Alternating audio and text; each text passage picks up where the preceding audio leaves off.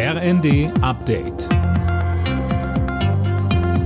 Stündlich neu. Auf den Punkt informiert. Ich bin Gisa Weber. Guten Tag.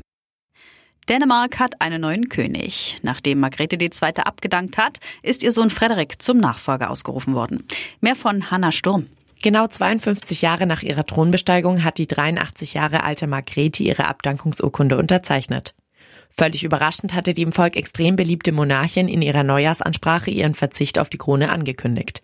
Die große Mehrheit der Dänen ist aber auch davon überzeugt, dass der 55-jährige Frederik einen guten König abgeben wird. Zehntausende Menschen haben den Thronwechsel in Kopenhagen verfolgt und die Straße in ein rot-weißes Fahnenmeer verwandelt. Der Deutsche Bauernverband hat nochmal gefordert, dass die Subventionskürzungen bei Agrardiesel und Kfz-Steuer komplett zurückgenommen werden. In einer Stellungnahme zum Finanzausschuss wird ansonsten vor einem Höfesterben gewarnt. Morgen gibt es noch einmal eine große Demo in Berlin gegen die Pläne. Der Sozialverband VDK kritisiert die hohen Pflegekosten.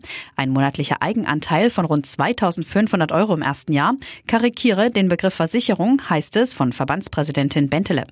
Mehr von Tim Britztrup. Durch die Kostenexplosion werde Pflege immer weiter zu einem privaten Risiko. Die Politik sehe zu und steuere nicht ausreichend dagegen. Am Ende fielen die immer weiter ansteigenden Eigenanteile unweigerlich auf den Staat zurück, wenn die betroffenen Menschen Sozialhilfe beantragen müssten.